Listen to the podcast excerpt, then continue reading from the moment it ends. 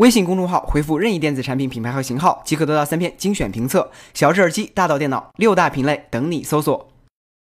上月中旬，任天堂宣布 AR 游戏 Pokemon Go 将在今年七月正式上架。目前，这款游戏已经如期登陆安卓和 iOS 平台。游戏的玩法很简单，就是利用手机的 GPS 和摄像头，在现实世界当中捕捉手机里的虚拟口袋妖怪。玩家需要不停地走动来寻找目标，形式上非常类似 Ingress。这款游戏刚上线一天就掀起了全球范围内的热潮，比如有玩家在马桶上发现了一只素利普，在厕纸盒上发现了一只波波鸟，然后这只波波鸟又出现在了马桶前面。再比如另一位玩家在厨房发现了一只躺在锅里的鲤鱼王，当然还有其他出现在各种奇怪位置的口袋妖怪，这里就不一一举例了。不过还有一个比较有意思的消息是，澳大利亚北部的几个好事的玩家为了捕捉穿山鼠，误闯进了当地的警局。针对这个情况，澳大利亚的警局在 Facebook 上特意发布了一个公告，提醒玩家要注意安全。不要在马路上玩手机，也不要为了抓住口袋妖怪专程来一趟警察局。Pokemon Go 今天已经在美国区免费上架，国内还处于锁区的状态。什么时候能上架，估计还得问问广电。既然提到了广电，那就多说几句他们的消息。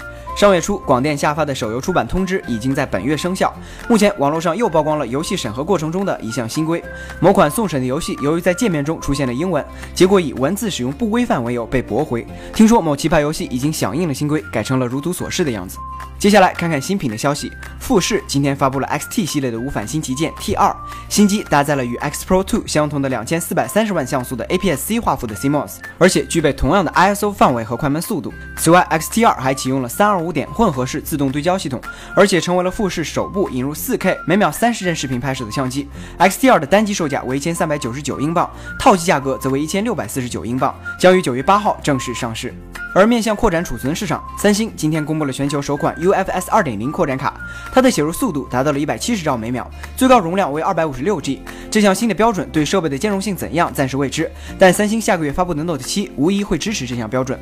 此外，苹果今天悄悄地将以旧换新活动的范围进行了扩展，目前华为、三星、小米这些品牌均进入了换购范围，旗舰产品的参考价格如图所示。软件方面，微软今天公布了一个名为 Singa.me 的应用，它能够在用户拍照之后自动分离物体的背景，然后将该物体的影像移动到一个集合当中。简而言之，就是一个实物收集器，方便收藏家在网上分享他们的藏品。这款应用目前还处于测试阶段，等到正式上架，老司机们就该出手了。